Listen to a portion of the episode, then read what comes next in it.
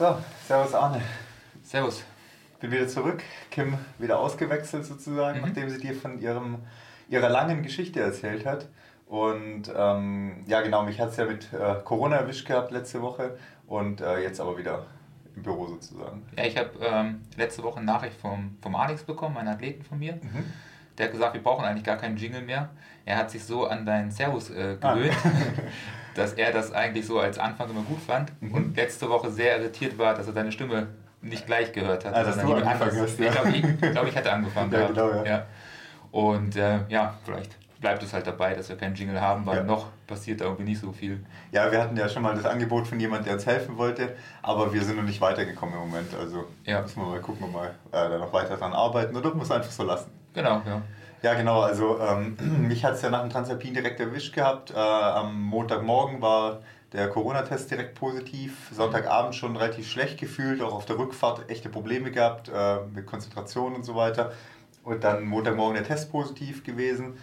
Und ähm, ja, Verlauf ging so. Also schon ein bisschen mehr, wie ich gedacht habe. Wahrscheinlich, weil das Immunsystem halt einfach auch kaputt war nach dem Tag. Hat es einen vielleicht ein bisschen härter erwischt wie normalerweise, wenn man relativ fit die Infektion abkriegt.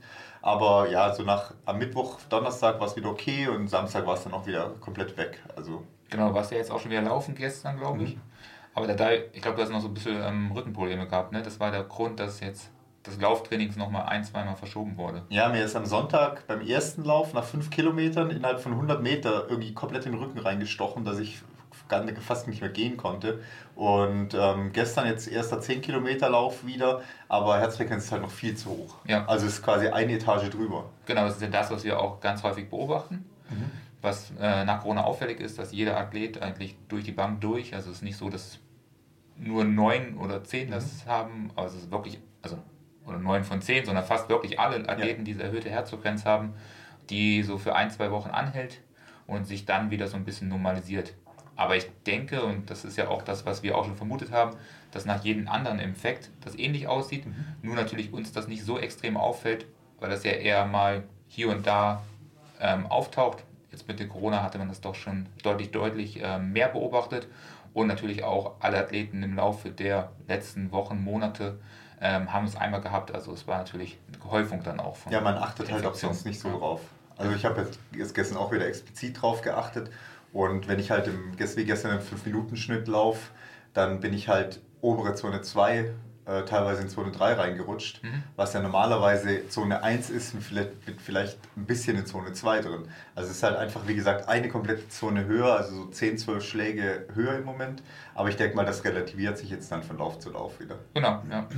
Ja, ansonsten beim Transalpin Run ist das, glaube ich, auch so ein bisschen ähm, ja, das Ende von vielen gewesen, dass äh, viele dann nach Hause gereist sind oder auch viele schon leider bei dem Transalpin Run ja das Problem gehabt haben, dass dann Corona ausgebrochen ist da, wenn ich sozusagen meine Kontaktmöglichkeiten, natürlich spiegelt das nicht 300 Leute oder 300 Teilnehmer wieder, aber viele Leute, die keinen Kontakt untereinander haben, nichts miteinander zu tun haben, da ist sicherlich zwei Drittel am Ende mit Corona betroffen gewesen. Mhm. Also ich denke mal, das war schon am ja, Ende so ein ganz, ganz großes Problem. Natürlich Immunsystem, wie du sagst, deutlich geschwächt, ähm, oft auch in kleinen Räumen zusammengesessen und da haben sich wahrscheinlich sehr, sehr viele Leute angesteckt dann am Ende. Ja, und interessanterweise die meisten auch schon so direkt ab Sonntag, Samstag, Sonntag, Montag. Mhm.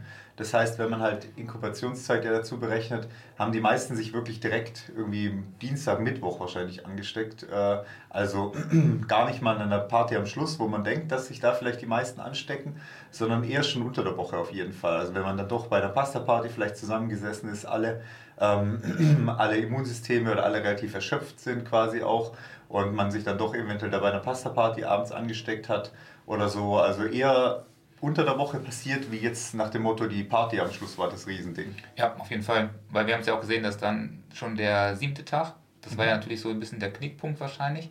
Da sind dann endgültig die Immunsysteme wahrscheinlich zusammengebrochen. Die meisten haben sich dann noch durch den Sonntag gerettet. Wahrscheinlich auch du so ein bisschen. Auch wenn du ähm, den, den Punkt Samstag, ja, genau, kein ja. Fall, äh, Samstag genau ja. kein Fall positiv gewesen bist, also du bist ja erst am Montag wirklich positiv gewesen. Ähm, vielleicht auch ein anderer Effekt dann schon im Körper. Aber da haben sich natürlich durch diesen ähm, siebten Tag, wo es halt sehr regnerisch war, wo es sehr kalt war, das war so ein bisschen der Knickpunkt. Und wenn das zwei Tage früher gewesen wäre, ich glaube, dann hätte ein Großteil vom den Teilnehmern den Transalpinen Run am Ende nicht gefinisht. Ja, weil es halt einfach, das war ja die Regenetappe, wo alle halt auch durch waren dann irgendwann mal, dann teilweise relativ lange auf den Bus gewartet haben und halt da auch einige richtig gefroren haben und da halt wirklich nochmal, wenn nicht Corona, dann sich halt auch so eventuell erkältet haben. Ja. ja. Also war auch auffällig, also wenn man da wahrscheinlich in den Jahren, in den nächsten Jahren weiter schaut, dann muss man mit sowas rechnen, dass das passiert oder sich entsprechend schützen. Ja. Vielleicht ist nächstes Jahr eher eh die Corona-Infektion nicht mehr ganz so intensiv. Sie schwächt ja auch momentan gefühlt immer weiter ab und wird immer schwächer. Ja, also, vor allem hat es jetzt gefühlt alle erwischt, wo es halt noch nicht hatten. Ja, genau. Also ich hatte es ja bisher auch noch nicht.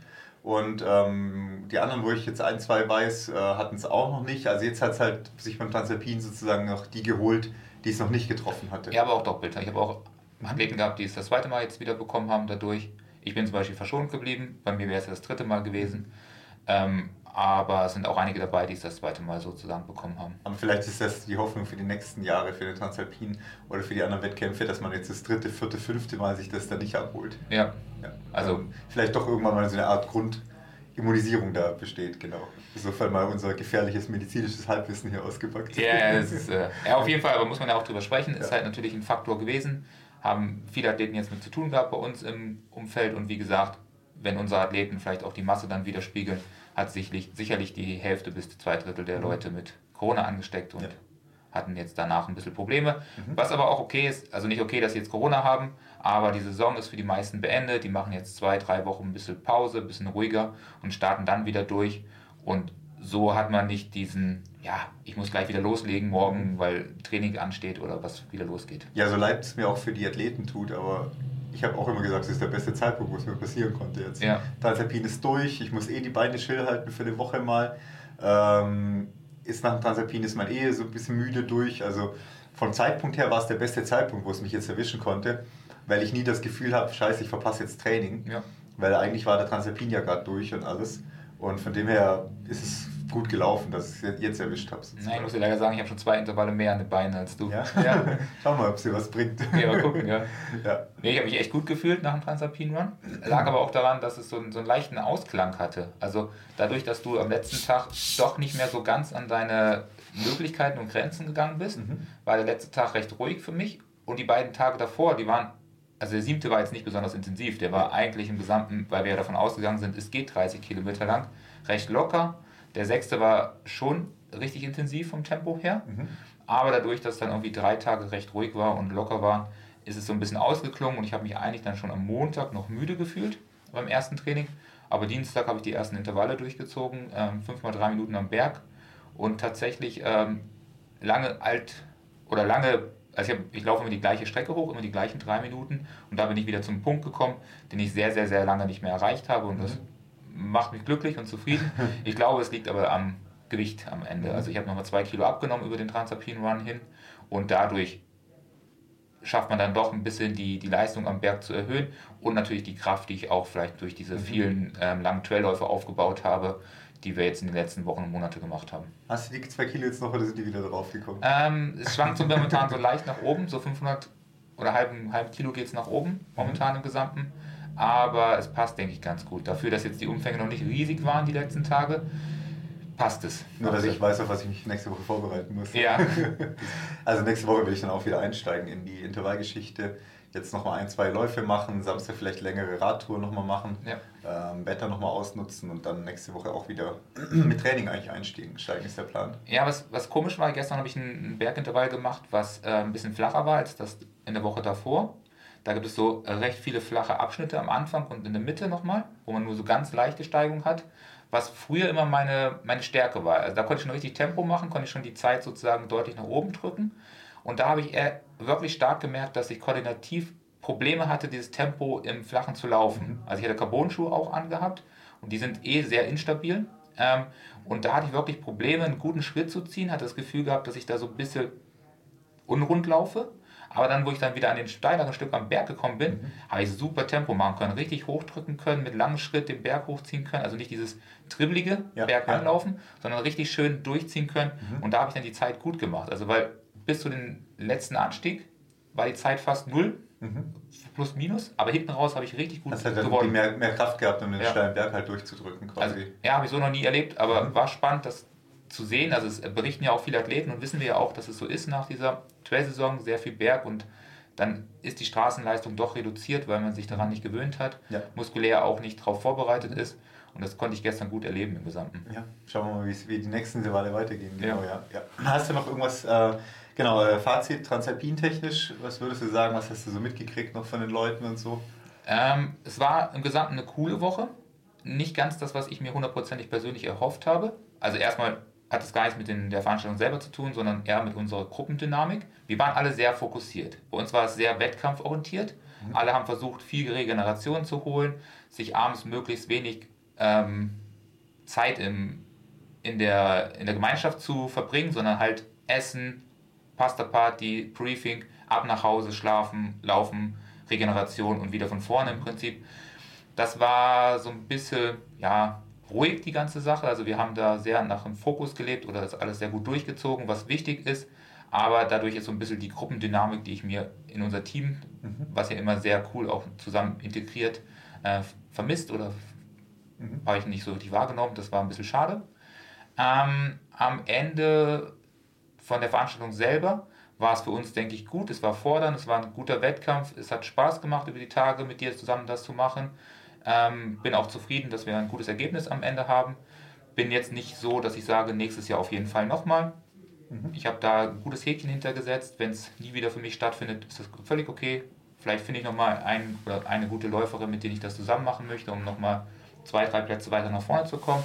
Aber muss ich jetzt aktuell nicht. Mhm.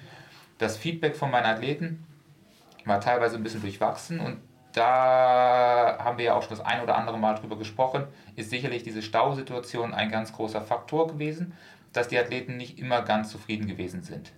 Und das habe ich als Trainer so auch noch nie miterlebt. Mhm. Es gab es auch die Jahre davor beim Transalpine Run, aber auch beim Eiger, bei der Zugspitze, Zugspitze bei ja. allen großen Trail-Wettkämpfen, wo es alpines Gelände äh, gibt und vor, vorgefunden wird, kommt es zu dieser Stausituation.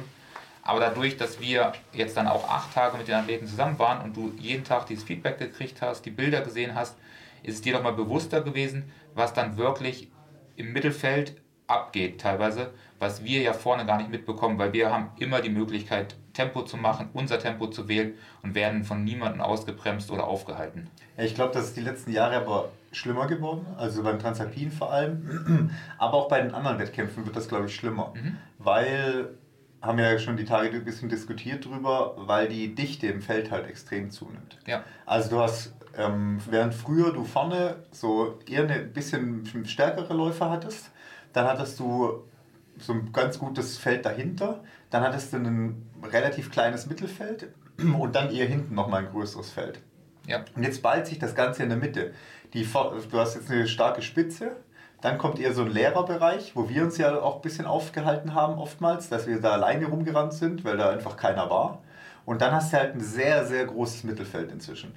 Und wenn man das jetzt auf ITRA-Punkte guckt, sind das wahrscheinlich alles diese 480 bis 580, 560 Punkte Läufer. Ja. Und da ist halt die Masse extrem. Also wenn man sich auch bei der ITRA, kann man sich anschauen, die Grafik äh, kann man sich da anschauen, welcher Bereich wie viele ähm, Läufer hat, welcher ITRA-Bereich. Und da hast du halt einen riesen Bauch in dem Bereich.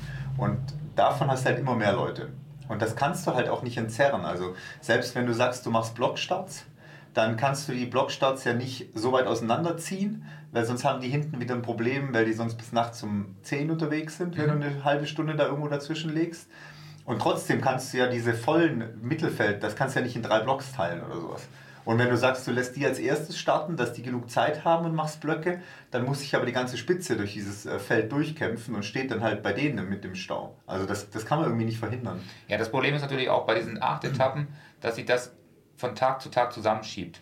Hinten ist ja sicherlich auch eine große Gruppe, die, sage ich mal, vielleicht nicht die Läufer sind, sondern eher die vom Hiking-Bereich kommen, die ambitioniert auch sehr schnell hiken können die schieben sich natürlich in diese Gruppe rein, die am die ersten zwei, drei Tage noch gut durchgelaufen sind, mhm. die jetzt aber nicht mehr laufen können. Und so schiebt sich das Feld wirklich immer dichter zusammen, weil viel langsamer kann man ja nicht hiken. Da hält man sehr konstant, vielleicht über acht Tage auch das Tempo, während man aber natürlich die Läufer eher von Leistung verlieren und eher abbauen und sich dann das Feld noch mehr ja. zusammenknüppelt und schiebt am Ende. Ich meine, wir haben es ja schon am ersten Tag gesehen, wo ähm, wir nach Garmisch von Garmisch nach Hammersbach gelaufen sind Und da ging es dann nach sieben Kilometer, ging es dann in den Trail rein. Und nachher hat man auf Bildern gesehen, wie die da sogar im Stau stehen, ja. weil es da in den Trail reingeht. Und das heißt, es schafft es nicht mal auf sieben Kilometer sich zu entzerren.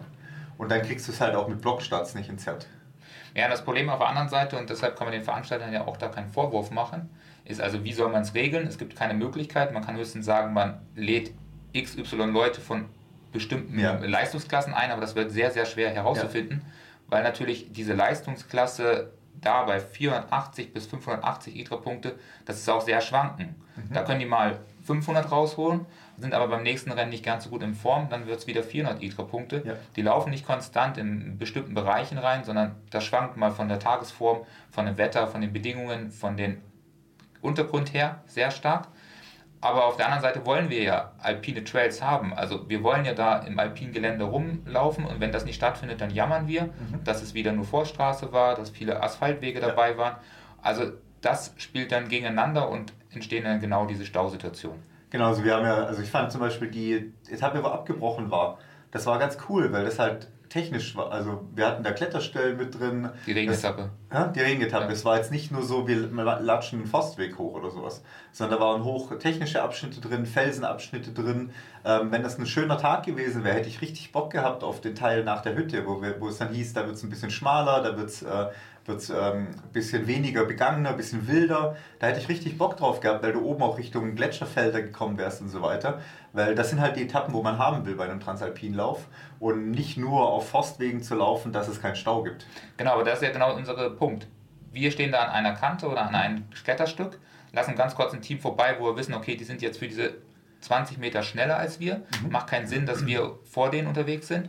Haben ungefähr zwei Sekunden Wartezeit, weil die ganz kurz reingehen in den Kletterstück die hinten, ich habe auch gestern nochmal bei meinen Athleten und Athletinnen geschaut, die haben halt teilweise 10, 15 Minuten stehen die da einfach und warten darauf, dass sie in, an das Seil kommen, an diesem Kletterstück weiterkommen, weil es sich staut, weil viele Leute dabei sind, die natürlich noch nicht die alpine Erfahrung haben, weil sie aufgeregt sind, weil das die Bedingungen sehr schwer waren, glitschiges Felsen, regnerischer, alles. Ja.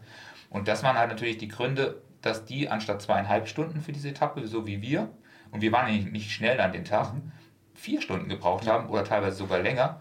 Und vier Stunden bei diesem richtig, richtig schlechten Wetter ist halt auch nicht schön gewesen für die. Ja. Genau, aber gleichzeitig wäre es für die halt auch blöd, wenn es jetzt nur ein Forstweg wäre, die ganze Zeit ja. durch die Alpen zu laufen. Also ein Stück weit muss man halt damit leben, wenn man in dem Bereich unterwegs ist, dass man halt diese Standzeiten hat, dass man auch nicht auf Wettkampf dann läuft sozusagen, sondern dann auf wir laufen zusammen wie Alpen eine Woche äh, aus ist und ich will das einfach nur schaffen, weil Wettkampfgedanke ist halt dann einfach nicht mehr machbar. Genau, auf der anderen Seite ist es natürlich auch so, das ist ja das, was wir auch bemängelt haben bei uns vorne. Bei uns ist das sehr wettkampforientiert. Wir sprechen sehr wenig. Ich finde, dass die Leute sehr wenig kommuniziert haben. Ich habe ein, zweimal versucht, so mal mit einem lockeren Spruch oder mit einem blöden Spruch mal ein ja, bisschen Joke, so. Jokes waren da nicht angebracht. Ja, die Leute mal ne, zu sagen, so, hey, lass mal quatschen. Außer in wenige Situationen haben wir wirklich wenig mit den Leuten gesprochen und es kam halt auch wenig von denen zurück. Mhm. Ich glaube, da ist hinten halt deutlich mehr Stimmung, äh, macht den Leuten auch Spaß, sich damit Leuten zu unterhalten, neue Leute kennenzulernen auf der Strecke, sich auszutauschen, zu kommunizieren. Und am Ende, trotzdem, dass sie alle im Stau gestanden haben und vielleicht gesagt haben, ach scheiße, hier stehe ich im Stau und ach, jetzt haben wir wieder einen Forstweg, aber jetzt ist wieder ein enger Weg, da stehe ich aber wieder im Stau und keine Ahnung was, alles Negative, waren die Emotionen halt wieder richtig groß. Also die Leute sind ins Ziel eingelaufen nach den acht Etappen, haben sich gefreut, haben geweint, haben sich geküsst. Also das ist dann immer schon krass, was dann für Emotionen am Ende dann sozusagen stattfinden und wie glücklich sind die Leute sind, dass sie es am Ende geschafft haben, dass sie diese acht Tage durchgezogen haben mit ihrem Partner oder Partnerin zusammen. Und das ist dann auch wieder schön und dann sieht man, was die Veranstaltung auch ausmacht am Ende. Ja, das eben sehe ich auch so. Also man muss halt dann einfach sagen, okay, wettkampforientiert ist es halt für die vordersten 50 vielleicht mhm. und der Rest hinten ist natürlich, läuft natürlich auch ein Wettkampf für sich selbst und natürlich auch teilweise gegen andere Teams, aber man muss halt dann ein bisschen weg von dem Wettkampfgedanken. Ja. Wenn du halt Wettkampf laufen willst, dann musst du dich halt weiter vorne einreihen und halt mit Gas rausgehen aus dem Startblock jeden Tag, auch wenn es ein bisschen überzieht vielleicht am Anfang, aber so, da, so kannst du halt der Stausituation ein bisschen entgehen. Muss aber halt aufpassen, dass du nicht überziehst am Anfang. Genau, aber viele von der Leistungsklasse der Athleten schaffen es natürlich nicht, diesen Sprung von. Top 200 auf die Top 50 auf einmal zu schaffen. Das ist ja für ja. viele, viele Jahre ähm, Invest, den sie da reinstecken müssen, Zeit im Training und sonstige Sachen. Die schaffen es halt nie. Also man darf nicht da mit den Ambitionen reingehen, dass man da für acht Tage ein richtiges Rennen hat. Aber wenn man acht Tage die Alpen erleben möchte, das in einer richtig coolen Community, gut organisiert, muss man am Ende sagen, klar hapert es an der einen oder anderen Stelle immer, aber es läuft wirklich richtig gut und die machen einen guten Job, Plan B am Ende. Genau, also hat ja, sonst hat ja unter der Woche wieder alles äh, perfekt geklappt. Pasta-Partys haben alle, ja. war alles super. Also war jetzt nie, dass ich meckern könnte dass es irgendwas schlecht war oder sowas oder irgendwas ewig gedauert hat oder alles aus war. Das hat alles super funktioniert eigentlich. So Kleinigkeiten, mal der Bus zu spät gekommen, deshalb der Start ja, später gewesen, aber es waren zehn halt Minuten. Mal was, ja, passiert. Das passiert halt einfach. Ja. Da sind wir ja auch, äh, wo war das denn, wo wir da zehn Minuten später gestartet sind? In in, in Imst war das. Genau, genau. Das da kann halt einfach mal sein, dass ein Bus da irgendwie später kommt oder irgendwo. Da war glaube ich auch so, dass wir die Taschen mitnehmen mussten oder sowas zum Start ähm, was vielleicht dann nicht allen klar war. Da musste jemand nochmal in die Lobby zurückrennen, die Tasche nochmal holen und so ist halt irgendwelche Verspätung auch entstanden ja. wahrscheinlich. Aber eben, dass mal zehn Minuten von Start später stattfindet. Wir hatten eine warme Halle, wo wir da rein konnten, von dem her war es ja überhaupt kein Problem. Also ja. man ist ja nicht zehn Minuten im Regen gestanden. Ja, mit so einem schönen Gummigeruch. Ja, die Tennishalle war ein bisschen übel ja. vom Geruch her. Ja. ja. Aber es hat gleich nochmal so richtig schön aufgepusht. ja. Kannst du auch am Edding schnüffeln jeden Morgen. Ja, das hätte ich vielleicht machen sollen. Ja. nee, aber so insgesamt, so ist auch mein Fazit jetzt. Also es war cool, diese sieben, acht Tage Limit laufen sozusagen. Also klar, zwei Tage hätte vielleicht noch mehr drin sein können. Wir hätten insgesamt vielleicht am ersten Tag, wenn es mir da gut gegangen wäre, 20, 25 Minuten vielleicht noch auf jeden Fall rausholen können. Vielleicht wahrscheinlich sogar eher 30. Am letzten Tag nochmal 30 Minuten vielleicht dann äh, wäre es so eine Stunde, was wir vielleicht hätten noch schneller laufen können. Dann hätten wir vielleicht die Top 10 overall auch erreicht mit der Stunde ungefähr. Ja. Ähm, aber ich hätte nicht gedacht, dass wir doch so weit vorne mitlaufen können. Also teilweise während den Etappen auch so weit vorne laufen können, auch wenn es uns dann manchmal doch wieder ein bisschen nach hinten gespült hat. Aber halt im Downhill vor allem. Ähm, aber dass wir halt da doch so weit vorne mitlaufen konnten direkt, ähm, hat mich ein bisschen überrascht oder fand ich cool eigentlich. Und auch halt mal die Tage dazwischen so ein bisschen am Limit laufen. Mhm. Ähm, war halt schade, dass die zwei Tage halt dann so verkürzt waren.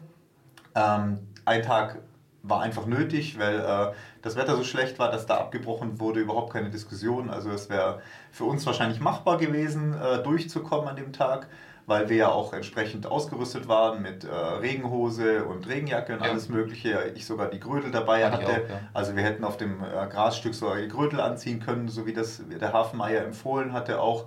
Aber du kannst halt nicht mit allen rechnen, dass da eine Regenhose und Regenjacke, also Regenjacke war ja Pflicht, aber Regenhose war halt keine Pflicht. Wenn da jemand nur eine dünne Tight dabei hat und die ist halt nass, dann erfriert er halt da halt äh, so ziemlich. Der wird halt einfach richtig kalt. Deswegen war völlig okay, dass es abgebrochen wurde und der Tag davor mit dem, das Rennen stattgefunden hat, war cool, die 12 Kilometer Runde. Aber es hat mir so ein bisschen, es hat für mich ein bisschen zu arg zerstückelt sozusagen. Ja. Ab dem Moment war so, ja, jetzt laufen wir da einzelne Rennen, aber Transalpin war es halt dann irgendwie nicht mehr in meinem Gefühl. Das war so was, was für mich so ein bisschen war. Klar gibt es immer Wetterprobleme und wir haben im Vorhinein ja schon gesagt, oh, es wird heftig, weil wir zweimal ein Tal wechseln wo es keine andere Möglichkeit gibt, wieder, wie zu laufen. Wo ja eine Etappe dann auch leider schief gegangen ist. Aber in dem Moment war es halt auch die bessere Entscheidung, die nicht zu machen, die Etappe. Und ich war froh, dass es noch ein Eta äh, Ersatzrennen gab. Und ähm, war auch ganz cool, da einfach hochzulaufen zur Elferhütte, auch wenn der Downhill dann nicht unsere Stärke war. Aber insgesamt war es halt gut, dass Plan B da eine Alternative gefunden hat, beziehungsweise so schnell eine Alternative auch auf die Beine gestellt hat. Da, das hat auf jeden Fall gepasst. Ja, ansonsten, wie du sagst, waren halt alle relativ wettkampforientiert unterwegs, was für mich auch eine neue, neue Sache war, weil die letzten zwei Male war zwar auch teilweise am Limit, aber es war halt doch nicht so wettkampforientiert. Also mhm. wir waren dann eher weiter hinten im Feld platziert, also Platz 20 rum, Platz 15 rum in der Kategorie und dann ist man halt doch ein bisschen entspannter unterwegs einfach. Ja. Ja, ich muss ja auch sagen, also ich meine, jetzt haben wir am Ende, ich glaube, den sechsten Platz in der Man Group erreicht. Mhm das habe ich ja nicht immer erwartet gehabt. Ich habe gesagt, okay, vielleicht schaffen wir gerade so die Top 10, wird ein gutes Ziel. Vielleicht schaffen wir auch nur die Top 12, bin ich auch zufrieden, wenn wir am Ende gut durchkommen.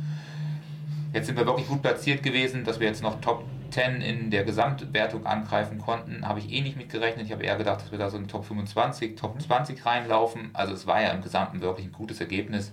Und wenn wir jetzt eine Stunde schneller gelaufen wären, dann hätten wir auch wieder uns mit den drei Plätzen davor ein bisschen betteln müssen und das ja. wären echt harte Konkurrenten gewesen. Ja, ich, das ist die andere Sache. Hätte das überhaupt gepasst? Also, wenn ich denke, ich wäre am ersten Tag gut durchgekommen, dann wären wir halt in einem Bereich gewesen, wo wir vielleicht am ersten Tag gesagt hätten, boah, guck mal, wo wir gelandet sind. Dann hätten wir aber zwei, drei Plätze eingebüßt die nächsten ja. zwei Tage oder nächsten drei Tage.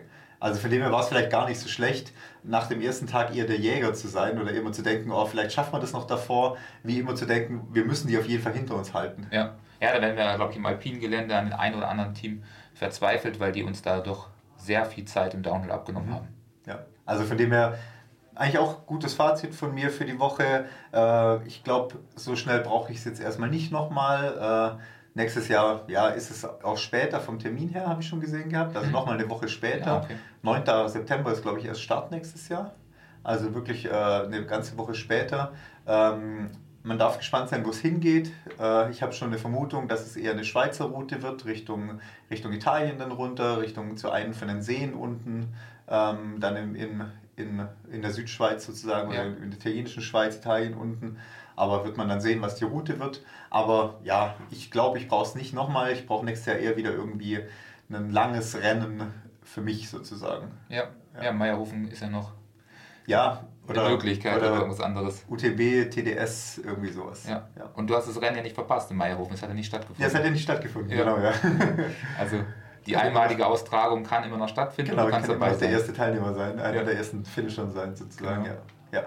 Genau, so. Also nächstes Jahr lieber wieder längere äh, Solo-Rennen, 100 Meilen oder irgendwie sowas, ist dann eher mein Ziel. Ja, ja. passt gut. Ja. Genau, so viel glaube ich äh, zum Transalpin. Auf jeden Fall nochmal danke an alle für die Rückmeldungen, die wir gekriegt haben. Auch die letzten Tage sind immer mal noch Rückmeldungen eingetrudelt, ähm, wie viele sich doch angehört haben auch von den Top-Teams, die dann gesagt haben, ja, das haben wir uns jeden Abend äh, im Bett dann noch angehört oder sowas. Also doch ganz cool, das dann nach und nach mitzukriegen. Ja, war auf jeden Fall also krass. Auch meine Athleten oder Freunde, die einfach geschrieben haben, hey, cool, dass ihr so gut unterwegs seid, zieht morgen wieder durch, greift wieder an. Und wie du sagst, halt auch viele Leute, die wir gar nicht gekannt haben, die haben sich bei uns ähm, ja, gemeldet, dass sie das hören, dass sie es gut finden. Und auch so, also auch bis zum Ende bis zum letzten Tag, also auch der Party, habe ich nochmal zwei getroffen, die sich dafür bedankt haben, dass wir da so einen kleinen Podcast drüber gemacht haben, dass wir eh den Podcast machen und einen guten Job im Gesamten auch mit den Videos und dem Pacing vorab. Mhm. Genau, und auch äh, ja, an der Stelle auch nochmal Danke an, an Sporthunger für die, mhm. für die Verpflegung, dass die uns da Tailwind zur Verfügung gestellt haben, Spring Energy zur Verfügung gestellt haben, was super funktioniert hat. Also ich bin richtig gut damit durch die ganze Woche gekommen, ja. hatte nie das Gefühl, keinen Bock jetzt mehr drauf zu haben oder sowas. Das ging eigentlich echt gut, fand ich. Also das hat super funktioniert von der Ernährung her. Ähm, ja, eben danke da nochmal, dass Sie uns das, das Verfügung, zur Verfügung gestellt haben. Und ähm, werde ich sicherlich bei den nächsten Ultras und so weiter auch überall einsetzen. Ja, ein bisschen ist noch über. Bisschen ist noch was über, ja. ja können wir aufteilen, halbe, ja. halbe machen. Können wir doch aufessen jetzt. Ja. genau, ähm, so viel würde ich sagen zum Transalpin, oder? Ja, das passt, denke ich, auch gut. genau. Ähm, wechseln wir mal das Thema. Ähm, wir haben ja die letzten Male schon mal ähm, vermehrt über Kilian gesprochen. Ja, wir wollten eigentlich heute nicht mal. Genau, eigentlich haben wir gedacht, irgendwann reicht es mit Kilian. Ja. Aber irgendwie hat Kilian zurzeit Mitteilungsbedürfnis. Mhm. Also, wir haben ja gestern, habe ich es auch kurz angeschnitten schon. Ähm, mich wundert es ein bisschen, weil die letzten 15, 20 Jahre hat er nie was über sein Training äh, verraten. Ja, auch sehr, also wenn er ja geschrieben hat, hat er ja sehr anekdotisch, anekdotisch geschrieben, hat er so ein bisschen so Geschichten geschrieben. Ja, auch seine Bücher sind genau, so. Genau, das meine also, ich ja, ja. ja.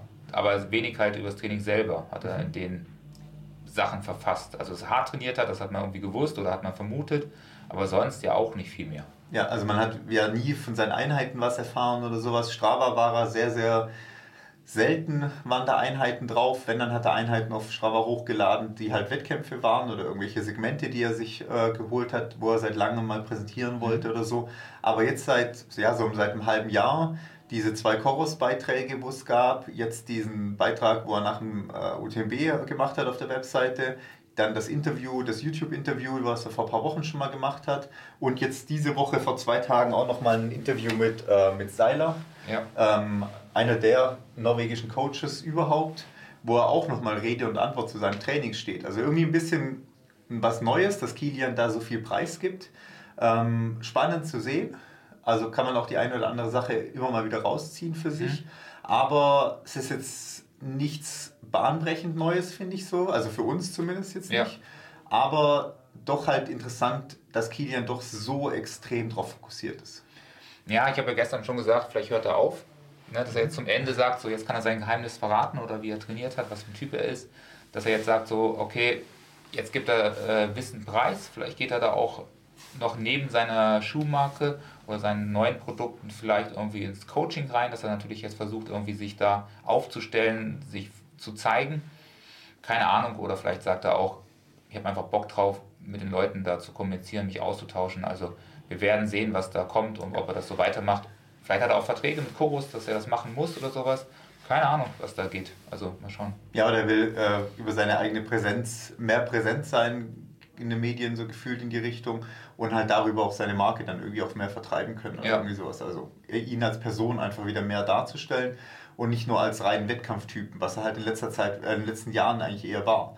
Also man hat ja von Kilian sehr wenig mitgekriegt, außer bei Wettkämpfen halt. Ja. Also er hat sich ja schon nach Norwegen zurückgezogen und ist quasi nie in Erscheinung getreten und nur bei Wettkämpfen dann in Erscheinung getreten, hat auch sehr, sehr lange offen gehalten, immer wo er überhaupt startet. Man war so, oh, Kilian ist an der Startlinie oder hat dann ein paar Wochen vorher mitgekriegt, ah, Kilian will starten. Also war da eher der, der zurückgezogene Typ. Und jetzt tritt er da doch öffentlicher einfach komplett auf. Ja. Also genau. wird mal gespannt sein, wo das hinführt. Du hast ja das ein oder andere Video, also ich habe es auch ähm, gelesen, du hast das Video auch mal angeschaut und die Texte durchgelesen und das so ein bisschen vorbereitet. Also ich war ja, genau, überrascht, hab, was du mir geschickt hab, hast. ich habe gestern einfach mal so ein bisschen mitgeschrieben, während ich das Video von ihm angeschaut habe. Ja. Da sind jetzt viele Stichpunkte dabei, die auch äh, nicht so interessant sind, aber es ist eine Stunde lang ein Interview mit Seiler und Kilian ja. und sie quatschen am Anfang natürlich schon ein bisschen über halt auch belanglose Sachen. Dann geht es aber schon relativ viel ums Training und vor allem, warum Kilian halt für sich sagt oder warum er so gut sein kann sozusagen. Genau. Und Kilian sagt am Anfang, dass er halt jahrelang sehr, sehr, also dass er denkt, er profitiert von seinem jahrelangen Training sozusagen, mhm. dass sein Körper vom Fettstoffwechsel her halt so ausgeprägt ist durch das jahrelange Training, dass er da so, so gut sein kann und dass er halt auch sehr, sehr viel trainiert ohne Nahrungsaufnahme. Also halt wirklich seine drei Stundenläufe, vier Stundenläufe halt ohne Kohlenhydrate macht, ohne Zuführen macht und dann teilweise natürlich auch die zwei Stunden Läufe ohne Wasser, was wir auch machen meistens, wenn es jetzt nicht gerade 40 Grad hat oder so. Aber dass er halt sehr, sehr viel Fettstoffwechseltraining macht. Mhm. Ähm, das ist eine Sache, wo er sagt, davon profitiert er ungemein. Und ähm, dass er sagt, die, in den Rennen läuft er halt auch in diesem Fettstoffwechselbereich und versucht so viel wie möglich den Bereich zu meiden, wo die Kohlenhydratverbrennung ins Spiel kommt.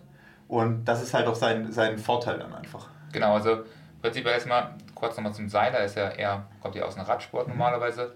Das ist der Typ, der alle 4x8 Minuten erfunden hat. Also jeder, der 4x8 Minuten macht, da hat der Seiler sehr hart dran erforscht. Also nicht erfunden hat das es nicht, aber der hat auf jeden Fall in der Richtung viel geforscht und probiert. Auch diese 3-Minuten-Intervalle kommen auch teilweise von seiner Forschung oder wurden mit mhm. beigetragen.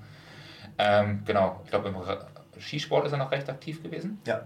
Da hat er auch noch einiges gemacht mit den Norwegern also aus der Richtung kommt er, ist eigentlich nicht der typische Läufer. Auch ja, auch nicht, im Ultra, nicht im Ultrabereich genau. ja.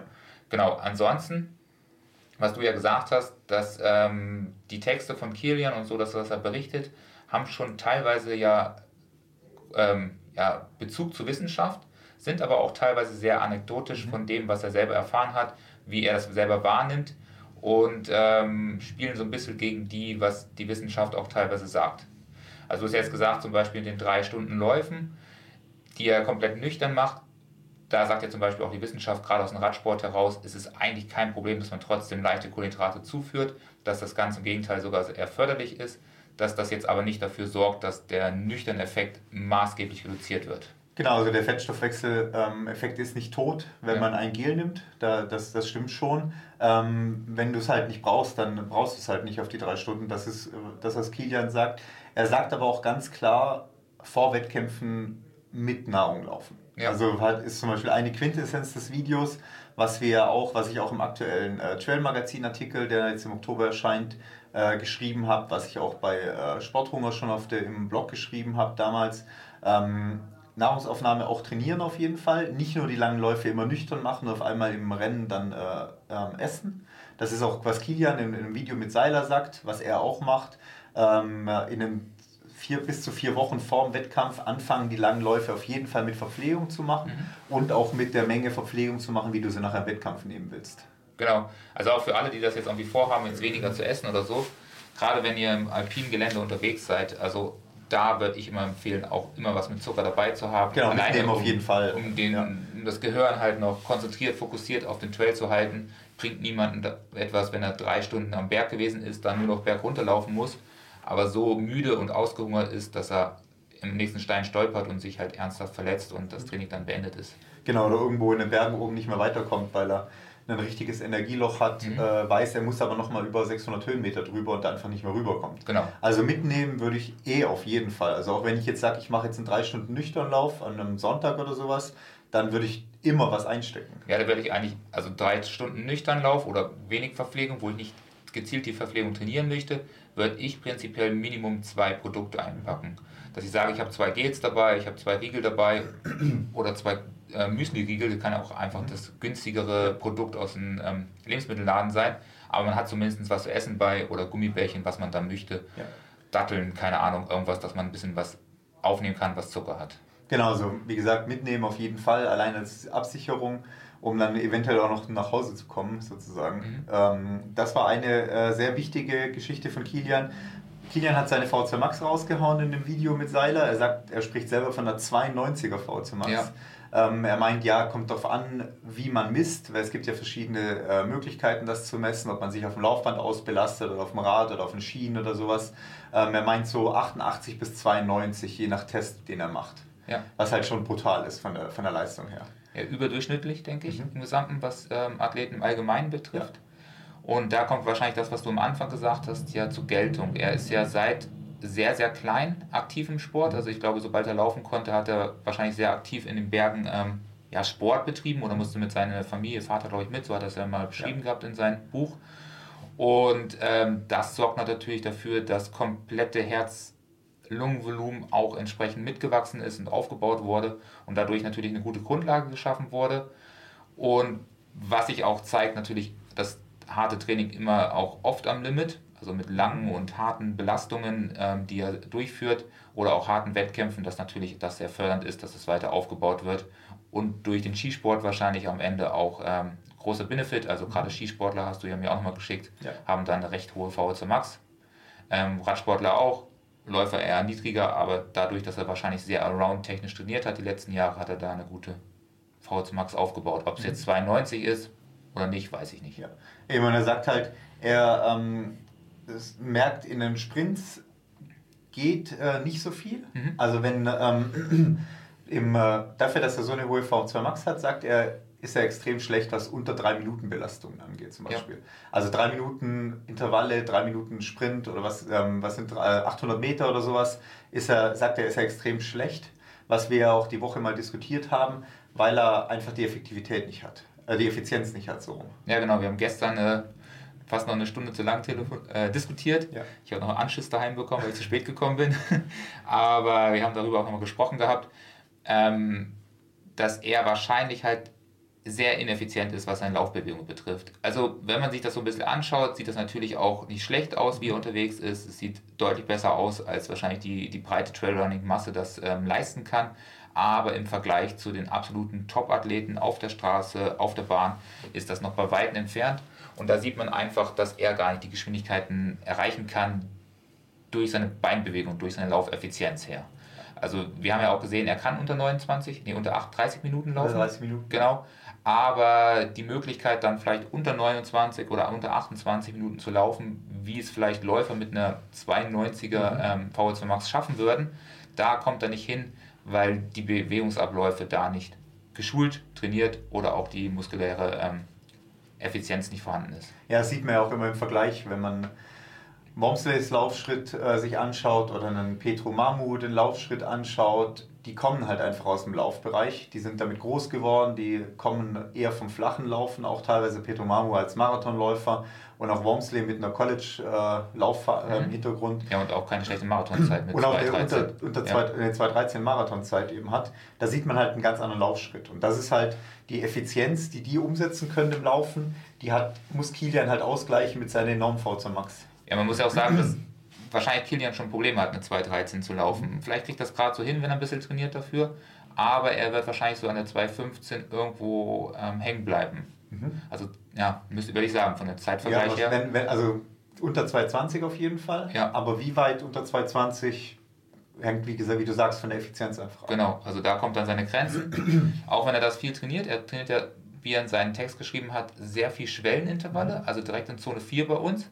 Ähm, läuft 1000 Höhenmeter den Berg hoch, danach nochmal 10 Kilometer schnell oder 30 Minuten ähm, oder zweimal 500, zweimal 700 und dann nochmal flach oder kombiniert das mit flachen Intervallen, Tausender wechselt. Das sind schon Intervalle, die ihn in der Schwelle extrem gut und stark machen, aber blockiert durch die fehlende Laufeffizienz kommt er da wahrscheinlich nicht voran. Und das schreibt er ja auch oder sagt er auch und das würde auch voll in, in unser Theorie, unsere Theorie, Theorie passen. passen. ja. Also es war halt lustig, weil ich das gestern Abend angehört habe und wir haben genau darüber diskutiert, zwei Stunden vorher. Ja. Und das war ja dann unsere Quintessenz aus der Diskussion und er hat das mehr, mehr oder weniger im Video dann bestätigt. Dann. Ja, das ist, ja. Und er sagt ja auch selber, er macht wenig Sprints. Mhm dass er da so vier, fünf Mal im ganzen Jahr mal ein paar Sprints gemacht hat zwischen 100 und 200 Meter. Und das ist wirklich wenig. Also für sehr gute trainierte Athleten, die können jede Woche Sprints machen. Ja. Das belastet die Athleten nicht, das stört die Athleten nicht. Ein Dauerlauf, noch ein paar Sprints hinten dran gehängt, ein Dauerlauf, Lauf-ABC und noch Steigerungsläufe oder irgendwelche Sprints auf der Laufbahn. Kannst du immer easy zu jedem Training kombinieren und den Athleten halt sehr viel Laufeffizienz trainieren lassen und voranbringen. Und das macht er sehr, sehr selten. Verletzungsanfällig sagt er selber. Mhm. Aber wenn man es auch nicht oft macht, dann passiert natürlich auch schnell Verletzungen, wenn man es dann macht. Genau, die Fast-Switch-Fiber bei Kilian sind quasi ja, unter, unterfordert sozusagen. Die sind quasi wenig gefordert. Und wenn, dann wäre das vielleicht ein Potenzial, wo man den Kilian selbst noch verbessern könnte, indem man sagt, hey, versuch mal deine Fast-Switch-Fiber mehr zu aktivieren, um die auch zur Verfügung zu haben bei Ultraläufen oder bei längeren Läufen. Ja, die Frage ist halt, ob was muss. Ne? Er ist halt absolute Topathlet, absolute Spitze. Wenn jetzt da nochmal, angenommen, es kommen jetzt ähm, fünf, sechs afrikanische Läufer, die jetzt in den Trail wollen, die das vielleicht auch im technischen Gelände gut umsetzen können und die bringen halt eine Marathonzeit von 2 Stunden 6 mit. Wir haben das ja auch schon mal diskutiert. Dann kommt er vielleicht in die Bedrängnis zu sagen, okay, er muss sich nochmal zum besseren Läufer entwickeln, weil laufbare Trails, wie zum Beispiel ein UTMB so ist, da muss man natürlich jetzt auch ein höheres Tempo mitbringen. Da reicht es nicht mehr aus, wenn man 30 Minuten auf 10 laufen kann. Da muss mehr gehen. Aber momentan ist das ja nicht nötig. Mhm. Er ist dadurch, dass er Bergsportler ist und da auch noch sehr effizient unterwegs ist und das auch einen großen Teil des Sports ausmacht, immer noch die absolute überragende Person oder ja. Leistung, die er da unterwegs bringt oder leistet. Ja, das war auch so ein Punkt, wo er noch angeschnitten an dem Video zum Thema Technik und so weiter. Mhm. Er meinte auch, also Technik trainieren geht nur durch Technik trainieren. Also du kannst es halt nicht, wenn du die Trails nicht hast, das, nicht, äh, das trainieren. Also es geht halt einfach nicht. Und er meinte, da hat Norwegen für ihn einen großen Vorteil, weil wenn es Trails gibt, dann sind es, er sagt Goat Trails, also Ziegenwege gefühlt. Ja. Oder Gamswege, also wie wir es halt hier in den Alpen auch irgendwelche Trippelspuren dann haben. Und er meinte, so sind halt Trails in Norwegen. Also immer unlaufbar, immer technisch schwierig. Das ist jetzt keine ausgebauten Trails, wie jetzt in Chamonix man findet oder sowas, wo halt ausgelatscht sind, wo du locker rennen kannst, sondern wenn du Trails hast in Norwegen, dann sagt er technisch schwierig, ja. wo du auch nicht auf Gas laufen kannst, sondern wirklich auf Technik laufen musst. Und so mischt er auch sein Training, hat er gesagt, in Norwegen. Also er macht auf den Trails, macht er seine langen Läufe, da macht er sein Techniktraining. Also jeder Lauf ist für ihn dann sozusagen ein Techniktraining, und, ähm, aber kein Tempolauf. Und Tempoläufe macht er auf Straße oder auf Gravel, hat er gesagt. Mhm. Also das ähm, macht er sich dann bewusst. Heute mache ich einen langen Lauf, heute mache ich einen Easy-Lauf. Gleichzeitig ist das im Kopf für mich heute ein Techniktraining. Und er hat gemeint, jedes Training, wo er macht, nimmt er sich auch im Kopf vor, was er in diesem Training machen will. Also das ist ja auch, wenn man seinen Artikel aktuell anschaut, den einen, dann hat er ja diese Tabelle, was er wann gemacht hat und dann kreuzt er ja drunter wirklich an, für was das Training noch gut war. War das ein gutes Techniktraining? War das ein Training, wo ich Stöcke trainiert habe? War das ein Training, wo ich mental für mich was trainiert habe? Habe ich Essen trainiert? Also er macht sich zu jedem Training nochmal die Gedanken, was bringt mir dieses Training heute? Ja. Und so, dass jedes Training für ihn einen Grund hat. Ja, das ist ja auch das, was ich auch sage. Wir machen oft zu viele ähm, Kilometer, die einfach sinnlos sind. Wir gehen raus, laufen 10 Kilometer, haben davon nichts, einfach auf der Straße oder sonst was. Bringt natürlich für ein Training extrem viel, aber so dieser extra Benefit, den man immer mitnehmen kann. Ich sage ja, man kann das dann immer kombinieren mit nochmal so einem Sprungtraining, mit ein, paar Sprints, keine Ahnung, oder irgendwas anderem. um dadurch nochmal so einen kleinen Mehrwert rauszuholen. 15 Minuten mehr vom Training hat man mehr rausgeholt und das spricht da ähnlich in die Richtung, das sagt, okay, wenn ich was mache, wenn ich einen Longlauf mache, dann soll es halt auch gleichzeitig Techniktraining sein oder mentale Abhärtung oder sonst irgendwas. Genau, ich sage, ich mache einen Stundenlauf auf den Trails und versuche mal, wenn ich die, genau, ich laufe bei Kilometer 8, laufe ich jetzt den Downhill runter und ich setze die Füße bewusst zum Beispiel mal. Mhm. Oder ich springe ein bisschen mehr oder also dass man sich wirklich vornimmt, was man jetzt in diesem Dauerlauf macht. Ja, das ist ja auch unser Problem. Das ist ja das, was ich ganz großes Problem bei uns in der Downhill-Technik ähm, sehe, dass wir zu doll im Alltag halt vorsichtig sind. Mhm. Wir gehen nicht hin, wenn wir einen lockeren Lauf machen, machen wir einen lockeren Lauf, dann laufen wir auch locker die Berge runter, dann trödeln wir da fast runter. Und es schadet uns ja im Prinzip nicht zu sagen, jetzt kommt dann Downhill, auch wenn es nur mal 50 Höhenmeter sind oder sowas dergleichen, da ziehen wir mal durch und gucken, wer der Schnellste ist oder wie wir das Tempo da hochhalten können. Und dann würden wir auch das üben, was wir im Wettkampf brauchen und uns auch ein bisschen fehlt, ist halt dann die Technik im Wettkampf auch zu leisten. Genau, und das sagt er halt auch. Oder wenn man jetzt sagt, man macht jetzt, eine, wenn wir sonntags eine lange Runde machen, dann ist das explizit eine Runde für Stocktraining sozusagen. Ja. Also wirklich so einen Grund finden, was mache ich jetzt mit diesem Training. Also das war eine, eine der ähm, er sagt, für ihn gibt es keine Junk Miles sozusagen, weil jedes Training noch irgendeinen weiteren Sinn hat. Mhm. Und wenn er sich nur das ganze Training lang überlegt, wie er jetzt beim UTMB angehen wird, oder sich eine Pacing-Strategie im Kopf schon mal überlegt oder das mental fokussiert, wie er da laufen will, dann hat das Training für ihn auch schon wieder einen Sinn gehabt und er ist nicht nur einfach eine Stunde in der Gegend rumgelatscht. Ja. Also das war eine der Sachen. Und was eine sehr, sehr interessante Sache war, weil der Seiler ihn auch darauf angesprochen hat, wie das mit Höhentraining aussieht. Weil Kilian ist ja aufgewachsen auf irgendwie 2000 Meter, hat auf 1800 Meter studiert, hat er selber erzählt gestern, ist dann nach Chamonix gezogen auf 1000 Meter und ist dann von Chamonix jetzt nach Norwegen gezogen auf 20 Meter. Ja, genau. Ja. Also er lebt quasi auf Meereshöhe und äh, gar nicht in der Höhe, was man jetzt eigentlich denken würde bei so einem Läufer. Und der Seilerin hat da auch explizit gefragt, wie es denn mit Höhentraining aussieht. Und Kilian meinte, er weiß, dass er kein Höhentraining macht im Moment, dass er auch dann einfach zum Hardrock fährt, ohne Höhentraining gemacht zu haben. Aber er sagt, er braucht es nicht. Ich denke mal, da spielt das was rein, was du vorher auch ähm, ein bisschen angeschnitten hast, dass er es halt von Kind auf ähm, sich der Körper da adaptiert hat. Und durch ähm, Höhentraining äh, steigt ja der Hämoglobinspiegel im Blut an, dass mehr äh, Sauerstoff transportiert werden kann und so weiter. Aber wenn du halt ähm, schon adaptiert bist, weil du da aufgewachsen bist und so weiter, dann brauchst du das nicht. Also das ist das, was ähm, zum Beispiel Leute, die in Nepal leben oder in Südamerika leben, in Bolivien, Peru und so weiter, die haben auch keinen erhöhten Hämoglobinwert, sondern da ist der Körper halt ganz anders angepasst an das Leben in der Höhe. Und das ist sicherlich ein Vorteil von Kilian, aber er sagt halt auch, ähm, er macht sich den Stress nicht. Also für ihn ist es wichtiger, in Norwegen zu bleiben, seine Ruhe zu haben, so wenig Stressfaktoren wie möglich, mhm. wie den Benefit, den er sich aus einem Höhentrainingslager holen könnte, aber was mit Reisestress verbunden ist, was mit Trainingsstress verbunden ist und so weiter, ähm, ihm beim, beim Wettkampf wirklich bringt.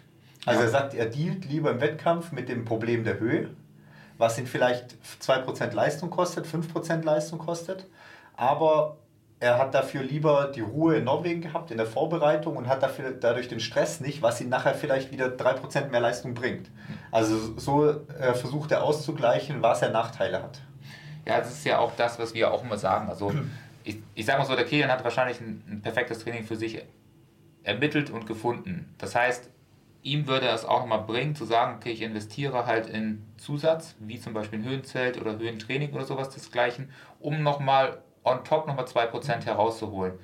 Die meisten Athleten, die ähm, zu uns kommen oder die wir auch trainieren, beschäftigen sich natürlich auch mit solchen Themen. Sollen sie im Höhenzelt übernachten, weil sie über einen 3000er müssen oder sonstige Sachen? Macht das Sinn oder auch andere Gimmicks oder Benefits ins Training einzubauen? Das macht oft einfach nicht den Mehrwert, weil die halt noch 20% aus dem Training rausholen würden und wenn sie lieber eine gute Nacht regenerieren und schlafen, anstatt im Höhenzelt zu liegen, dafür aber am nächsten Tag ein gutes Training durchführen, dann haben sie davon viel, viel mehr, als wenn sie diese Nacht im Höhenzelt verbracht haben, der Körper weiter Stress hat, weitere Belastung ausgesetzt wird und das Training am nächsten Tag deutlich schlechter abläuft. Also mit solchen Sachen wirklich erst anfangen, wenn alles andere hundertprozentig stimmt, dann kann man da nochmal on top Höhenlager oder sonstige Sachen mit einbauen. Und selbst für jemanden wie Kilian, der sagt, okay, es ist ihm zu viel Stress, das bringt ihm nichts, das ist am Ende 3% weniger als mehr. Und da kann ich nur unterschreiben, also sehe ich auch so. Eben, das ist, das ist halt seine Essenz zu sagen, er hat lieber Ruhe und ähm, sein geregeltes Training, wie dass er sich noch zusätzliche Stressoren äh, äh, schafft, durch die er nachher vielleicht ein bisschen mehr Leistung rausholen könnte, aber vielleicht die Leistung wieder verliert, weil er dadurch zwei Tage Training verliert, durch Anreise, Abreise oder durch, äh, ich weiß nicht, wie die Strecken da vor Ort sind und so weiter. Da meint er, lieber trainiert er für sich in Norwegen in Ruhe, hat seine Familie und äh, seine gewohnte Umgebung und vermeidet dadurch halt lieber den Stress vom Reisen und so weiter. Genau, aber auf der anderen Seite kennt er sich halt sehr gut und weiß genau, was ihn das bringt und was ihn das nicht bringt. Manchmal kann man auch Athleten natürlich auch so, so kleine ähm, ja, Extras sozusagen mit auf den Weg geben, die halt nicht fürs Training viel bringen. Also da komm, schlaf zwei Wochen im Höhenzelt, dafür wirst du deinen Wettkampf nochmal richtig gut ableisten und bringen. Und wenn du natürlich daraus eigentlich keinen Benefit gezogen hast, rein trainingswissenschaftlich, aber mit mentaler Stärke an den Start gehst und weißt, Mensch, mein Coach hat mein Höhenzelt für zwei mhm. Wochen äh, verschrieben, ich habe es durchgezogen und jetzt werde ich die 3000 halt richtig rocken oder die 4000 erhöhen. Klar. Und dann läuft das natürlich vielleicht auch im Wettkampf mhm. deutlich besser, auch wenn es rein von der Trainingsseite her nicht mhm. den Mehrwert gegeben hat. Ja, was äh, so als bisschen als vorletzter Abschluss bei Kilians Geschichte noch interessant war, er sammelt alles an Daten, was geht. Mhm. Also wirklich extrem viel. Aktuell auch mit ähm, Muskelsauerstoffsättigung an beiden Beinen, hat er gemeint, weil er weiß, dass ein Bein da schlechter ist wie das andere Bein. Ähm, er sammelt alles an, mit, an Daten mit HRV, äh, äh, wirklich auch mit Blutsauerstoffsättigung am Finger nach Trainings und alles. Ähm, er sagt, ist auch wichtig für ihn, um zu wissen, wie er funktioniert. Ja. Um dann später Trainings aber auch ohne so viele Daten machen zu können. Also er, er sagt halt, wenn er halt da fünf Jahre lang Daten gesammelt hat und alles über sich weiß, dann kann er auch nur mit der Herzfrequenz ein Training machen, weil er genau weiß, so und so müsste er funktionieren bei der Herzfrequenz. Er geht jetzt teilweise noch drunter. Er sagt, er kann nur durch die, die Atmung, durch seine Gefühle laufen, dass er dann gar keine Werte braucht. Also soweit geht er dann runter. Das ist ja so ein bisschen was, was der Ellen halt auch sehr äh, mag und auch immer wieder seinen Athleten mit auf den Weg geht. Wir sind da deutlich mehr Richtung den Daten, die wir auch bekommen. Ähm, aber das ist ja auch das, was wir so sehen. Also diese Oximeter, die dann ähm, teilweise ja auch aus dem Radsport so langsam rüberkommen, vielleicht auch wieder im Laufsport oder zumindest da auch sehr präsent sind aktuell. Da ist er dann wahrscheinlich auch voll damit dabei und testet das aus. HRV-Werte ist halt genau das gleiche Thema, ist sehr interessant, mhm. aber leider auch nicht universell auf jeden Athleten anzuwenden, dass du sagst, wenn du den Wert hast ja. oder wenn die Veränderung hast, dann musst du das machen oder musst dich für den und den Training entscheiden. Man muss da auch jeder für sich halt Werte ermitteln, wo man gut äh, funktioniert und wie man die gut umsetzt, um zu wissen, wenn sich die HV zum Beispiel verändert oder der Ruheherzog grenzt, dann muss ich so und so reagieren und das Training umstellen. Da kann man leider keine Pakete schnüren, ja, die man so äh, den Athleten mit auf den Weg gibt und, und allgemeingültig ist. Aber da brauchst du halt erstmal die Daten dafür. Ja. Also das, ist, das widerspricht, also das ist so das Gegenteil von ich laufe nur nach Gefühl, weil ich weiß schon, wie ich laufe. Er sammelt halt alles an Daten, was geht. Und dann weiß er halt, wie er funktioniert. Und dann kannst du auch mal ein Training nach Gefühl machen. Ja. Aber wenn du halt nur nach Gefühl läufst, dann kann halt auch viel sein, dass du falsch, falsch trainierst, falsche Sachen läufst.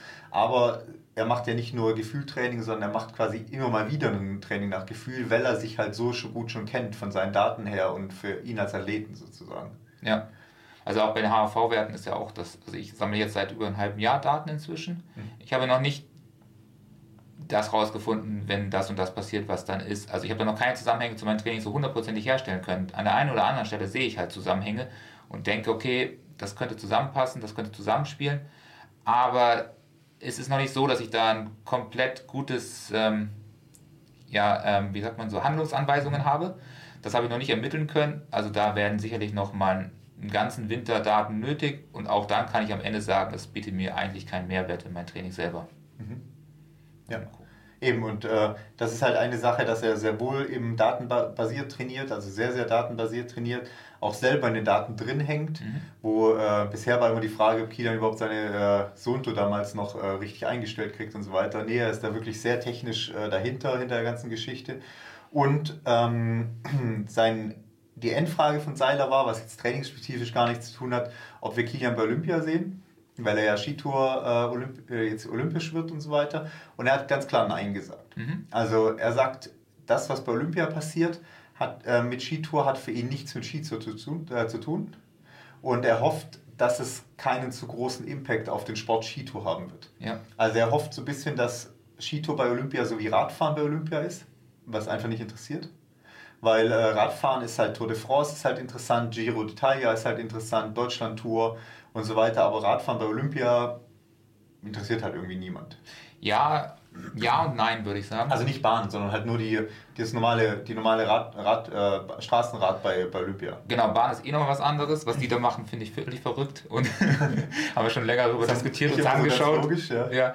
Ähm, aber ich meine, beim Radsport ist es ja schon so, dass zumindest auch die Profis da sind. Also ja, nicht, nicht, nicht weil sie nicht da sind, ja. sondern weil die, die Sportart Radsport ist nicht auf Olympia ausgelegt. Das, das meint er damit.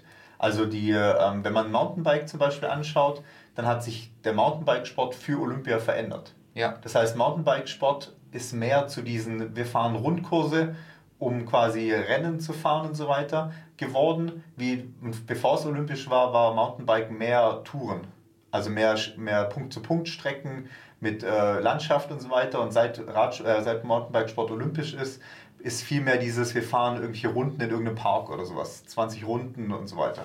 Das, also der, der Radsport hat, also der Mountainbikesport hat sich quasi Olympia angepasst und der Radsport ist aber der Radsport geblieben, der Rennradsport. Ja, ja, da hast schon recht. Aber das ist schon, ich finde, das sind ja Zusammenhänge da. Also ich verstehe, was du meinst. Der Radsport ist gefühlt in unserem Bereich nicht der, der präsenteste Sport bei Olympia. Gibt es Sportarten, die da viel mehr gepusht werden und die man sich lieber anschauen würde. Ähm, aber ist ja schon so, dass zumindest alle Profis, die auch im Radsport jetzt momentan dominieren, schon das Ziel haben, zur Olympia zu gehen und eine Medaille zu holen. Dadurch, dass der Radsport aber so facettenreich ist, was die Ausübung der Sport betrifft, dass du natürlich bei einer Tour mit acht, neun Fahrern unterwegs bist, die halt eine ganz andere Möglichkeit haben in, in der Gruppenarbeit, bist du ja dann wiederum bei Olympia vielleicht mit drei oder mit zwei anderen Teamkollegen oder Nationalfahrern unterwegs, die halt gar nicht diese Möglichkeiten haben, den Sport so zu auszuleben, wie es dann bei einer Tour de France-Fahrt mhm. ist. Aber zumindest gehen die Profis hin. Das, ja, ist, ja.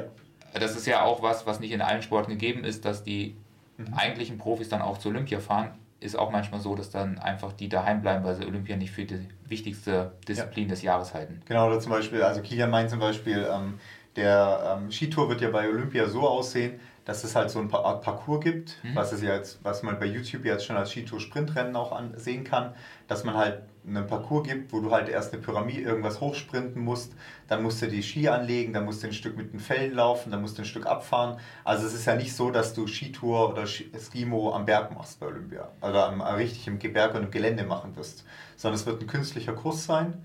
Und das ist das, was Kilian hofft, beziehungsweise auch vermutet, dass der Skitoursport sich halt nicht dahin entwickeln wird. Ja. Sondern Skitoursport wird halt große Events in den Alpen bleiben, wird im Gelände stattfinden, also diese klassischen Skitourrennen, dass man wirklich in der Natur irgendwo hochstapft und dann abfährt und so weiter, hofft er oder denkt er, dass Skisport bleiben wird, also äh, Skitoursport bleiben wird und sich deswegen nicht verändern wird. Das ist das, was er halt sagt. Also, Denk. und was, wo er auch keinen Bock drauf hat zu trainieren. Denke ich auch, aber am Ende muss man sagen, glaube ich, der Skisport ist ja gerade auf sportlich ambitionierter äh, Ebene ein völliger Nischensport. Also es machen immer mehr, gefühlt geht der ganze Allgäu dann jetzt im Winter immer mit Skitouren unterwegs, gerade zur Corona-Zeit ist ein großer Faktor gewesen, aber es ist immer noch ein Nischensport im Gegensatz zum Mountainbike, Radfahrt und sonstige Sachen.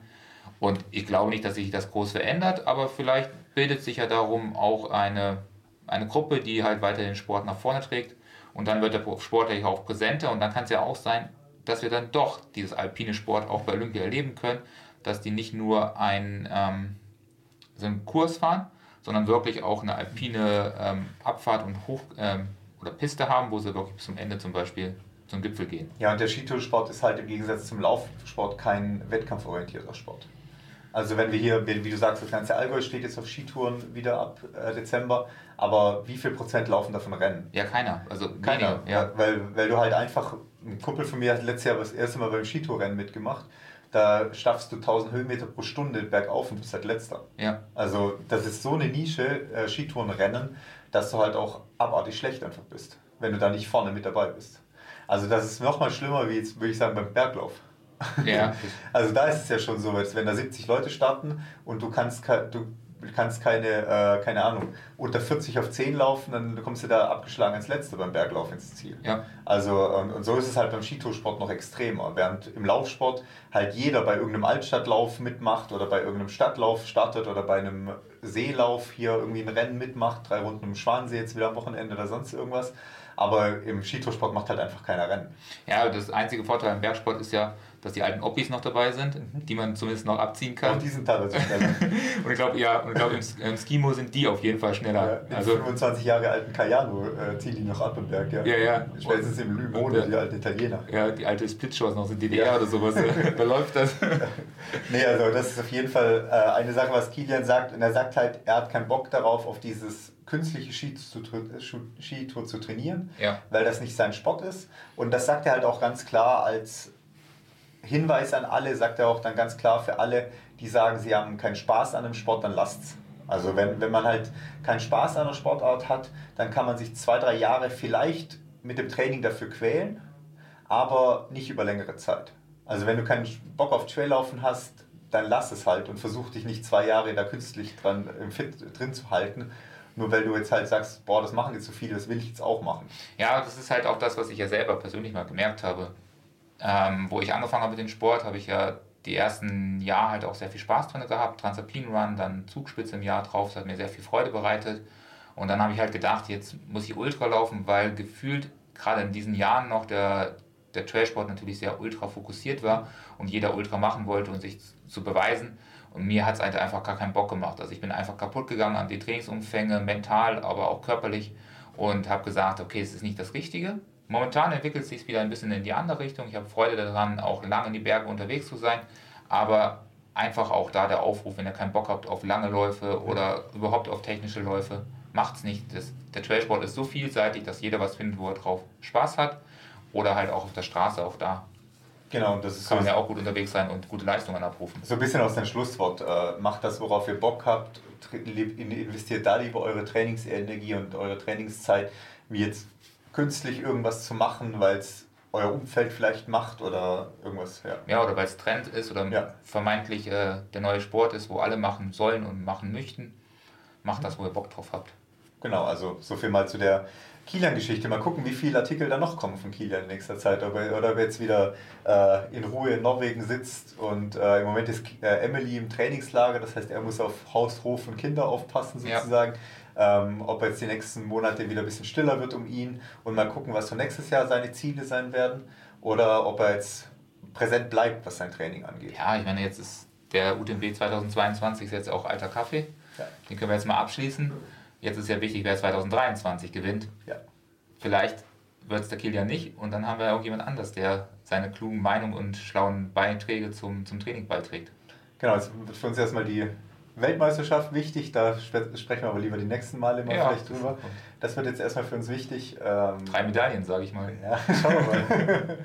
ja. nee, ähm, dazu in Zukunft, äh, glaube ich, mal mehr. Ähm, genau, jetzt, äh, was ist jetzt zu deinen äh, noch Vorhaben jetzt für den Rest des Jahres? Steht noch irgendwas auf dem Plan oder wie, wie geht es jetzt bei dir noch weiter? Ähm, ja, ich freue mich, dass ich wieder schnelle Intervalle mache, dass ich da einen Fortschritt gesehen habe. Ich werde jetzt auf jeden Fall ähm, versuchen, hart an mir zu arbeiten, zu trainieren, auch abseits vom Laufen nochmal einiges aus dem Laufsport herauszuholen, mehr Kraft zu machen, mehr Core-Training mit reinzubringen, mehr ähm, Stabi, weiterhin auf mein Gewicht zu schauen, dass ich das weiter senke. Also ich werde auf jeden Fall die Ziele und die Ambitionen haben, die nächsten Monate und Wochen im Winter halt äh, mich zum besseren Athleten zu entwickeln. In drei Monaten werde ich im Podcast sagen, dass ich das nicht geschafft habe, dass ich nur laufen war, aber man weiß nie, also das ist so ein bisschen mein Ziel. Wettkämpfe stehen keine mehr an, aber sicher, sicherlich äh, zu Silvester eine gute Zeit über 10 Kilometer und vielleicht das ein oder andere hier in der Region nochmal mitnehmen, weil man Spaß dran hat. Mhm. Ja, ich habe so ein bisschen ähnlich geplant. Ich also natürlich jetzt, sobald es mit dem Rücken und Corona-Auswirkungen wieder gut geht, äh, auch äh, kurze, schnelle Trainings wieder einsteigen. Ich bin am Moment noch überlegen, ob ich den Kini Trail noch mitnehme wieder, mhm. aber dann nicht als nicht in Vorbereitung. Also dann werde ich die nächsten zwei, äh, acht Wochen trotzdem auf schnelle Intervalle gehen, kurze Intervalle gehen und dann den Kini Trail einfach so mitnehmen, wie ich es vor drei Jahren schon mal gemacht habe.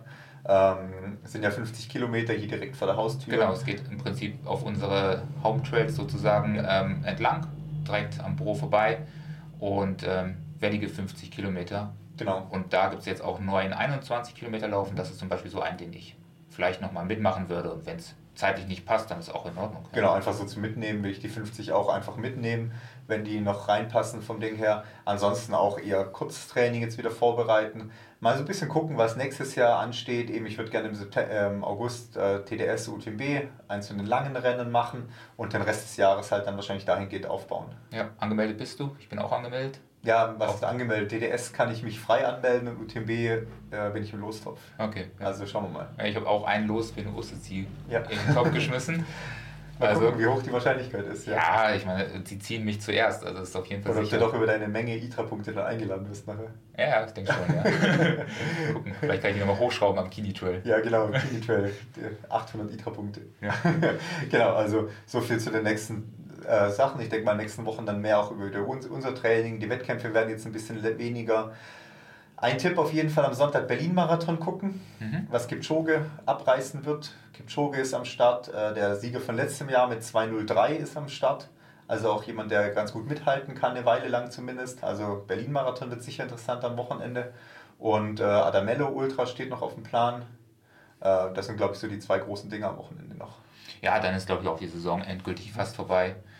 Wie gesagt, die Weltmeisterschaft in Thailand ist noch, aber das ist nur was am Rande für wenige Athleten und ansonsten neigt sich die Trail-Saison so dem Ende entgegen. Genau, Rennsteig ist noch Herbstlauf, Golden Trail Serie. Ja, das wird noch spannend. Also da bin ja. ich auf jeden Fall gespannt, wer hinfährt. Mhm. Also da, ob die Innerhofer hinfahren, ob der Roach hinfährt. Ich meine, du musst ja, wenn du, wenn du am Ende beim Finale auf Nazoren dabei sein willst, musst du ja an Start gehen. Ja, die Frage ist, ob man, ja, man muss das sozusagen machen, aber will man das? Mhm. Also gibt es da so ein Preisgeld, sich das lohnt? Oder ist der äh, Prestige so hoch, dass man da hinfahren ja. möchte? Oder sagt man, ich habe durch die Golden Trail Serie wie der Roach oder die Innerhofer richtig coole Konkurrenz gehabt, ich habe da coole Fights gehabt, gute Battles. Ich muss da jetzt nicht unbedingt ja. hinfahren. Das werden wir sehen und das finde ich auf jeden Fall spannend. Mhm. Ich habe ein, zwei gute Athleten noch auf dem ähm, Trail dort auch unterwegs. Die sind natürlich nicht ganz vorne damit dabei, aber ich bin gespannt, wie weit der Abstand nach vorne ist und was die da leisten können und mhm. welche Leistung sie abrufen können. Ja, also geben dazu auf jeden Fall die nächsten Wochen noch mehr. Ansonsten haben wir jetzt heute ein bisschen länger auf jeden Fall gemacht von der Folge her. Ähm, genau, also gebt uns da gerne weiterhin äh, Rückmeldung auch. Mhm. Ähm, gerne auch wieder auch noch irgendwelche Fragen oder sowas mit einwerfen, für die, wo wir uns mit beschäftigen können, beantworten können. Und ansonsten äh, würde ich sagen, gute Woche auf jeden Fall allen. Ja. Allen, die noch Wettkämpfe laufen, viel Erfolg äh, weiterhin. Ansonsten äh, den Tipp, wartet nicht zu lang mit dem Einstieg ins Wintertraining, weil äh, die nächste Saison äh, steht schon vor der Tür. Wenn man sich anfangen vorbereiten will, dann jetzt schon. Also denkt nicht, ich steige im Dezember ein, sondern kümmert euch jetzt darum, was wollt ihr nächstes Jahr laufen? Wollt ihr mit uns trainieren vielleicht ja. für nächstes Jahr? Ähm, kümmert euch jetzt da schon drum und nicht erst im Dezember. Ja, ich sage euch, die Konkurrenz fängt an. Also ich ja. bin schon voll dabei. Ich ja. habe den Berg schon abgeschliffen, der ist schon platt. Ja. Der ist äh, praktisch nicht mehr vorhanden, weil die drei Minuten habe ich da ausgereizt. Ja. Es gibt keine drei Minuten am Berg, ich brauche einen neuen Berg für meinen neuen. Der war aber nur die drei Minuten lang an der Bank. Jetzt ist aber deutlich zu kurz. Jetzt kann man das nicht mehr als drei Minuten verkaufen, jetzt sind es leider schon 15 Sekunden zu kurz. Ja. ja. Genau, also lasst euch nicht zu viel Zeit, auch wenn jetzt natürlich auch ein bisschen ein paar Wochen mal für Off-Season Zeit ist, aber kümmert euch frühzeitig um den Einstieg für nächstes Jahr und ansonsten, ja, guten Herbst. Ja. Erstmal kommt gut ins Training rein. Wir hören uns. Wir hören uns bis nächste Woche.